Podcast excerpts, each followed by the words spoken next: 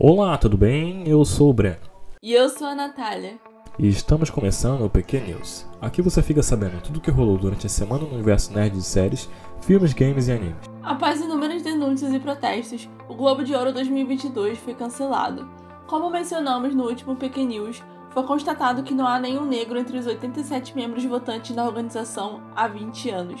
A Hollywood Foreign Press Association, o órgão responsável pela premiação, também foi acusada de receber mimos em troca de indicações ao Globo de Ouro, como os membros que ganharam viagens de luxos em troca de indicações para a série Emily in Paris. Por conta de tudo isso, empresas como a Warner, Amazon e a própria Netflix cortaram os laços com o Globo de Ouro. Grey's Anatomy acaba de ser renovada para sua 18ª temporada.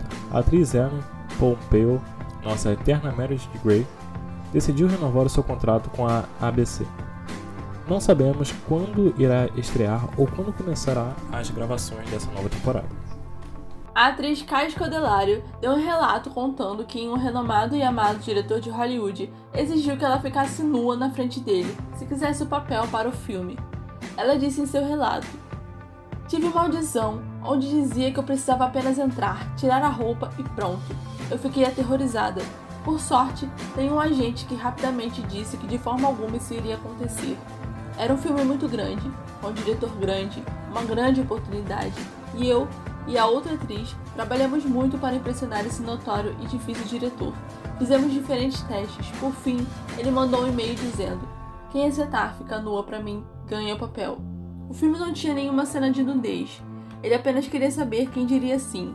Infelizmente, muitos jovens atores não têm a rede de proteção que eu tenho, um agente que realmente se importa com eles. Vou acordar com ansiedade por ter contado isso. Apesar de não ter dado nomes, eu vou continuar assustada. Mulheres que falam sobre isso abertamente são tão corajosas. Fico impressionada com vocês. Obrigada.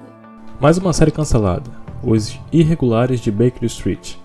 Série que se passa no universo de Sherlock Holmes acaba de ser cancelada pela plataforma Netflix após a primeira temporada. Ainda falando da Netflix, a plataforma de streaming lançou nessa última semana O Inocente, sua nova minissérie de suspense repleta de plots. A minissérie conta com o mesmo diretor e o mesmo ator de Um Contratempo, Ório Paulo e Mário Casas.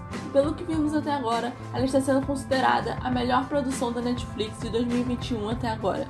A minissérie, com oito episódios, é baseada no livro de Arlan Coben e acompanha um homem que se envolve em intrigas e assassinatos após uma morte acidental. Ele recupera sua liberdade, mas um telefonema traz de volta seu passado sombrio. De acordo com o site Deadline, a atriz Blake Lively vai estrelar a adaptação da HQ Lady Killer para Netflix.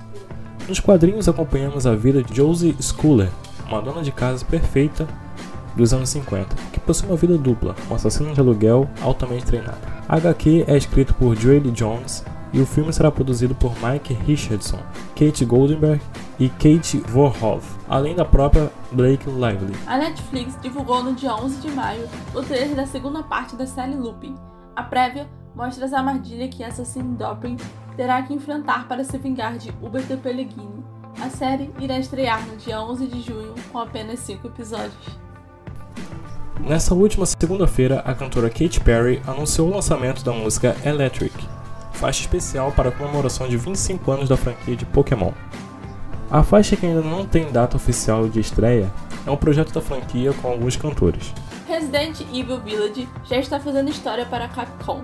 Apesar de ter mais de 3 milhões de cópias distribuídas, o jogo se tornou a franquia com o maior número de jogadores simultâneos na plataforma da Steam, a ferramenta que analisa os números da plataforma registrou o número de 106.631 jogadores no dia 8 desse mês. Até então, o recorde era mantido pelo remake de Resident Evil 2, que registrou 74 mil na época de seu lançamento em 2019.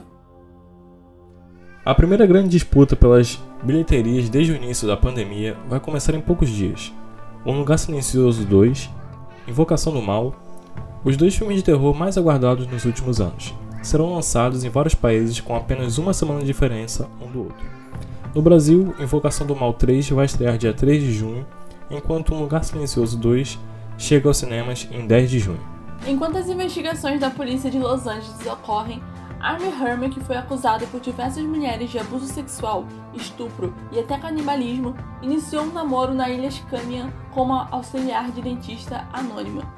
O ator também foi demitido de seus futuros projetos em Hollywood e chegou a ser abandonado pela sua agência. Então é isso, galera. Esse foi o nosso PQ News de todas as terças-feiras. Para acompanhar, toda terça tem. Então é isso. Muito obrigado e tchau. Valeu!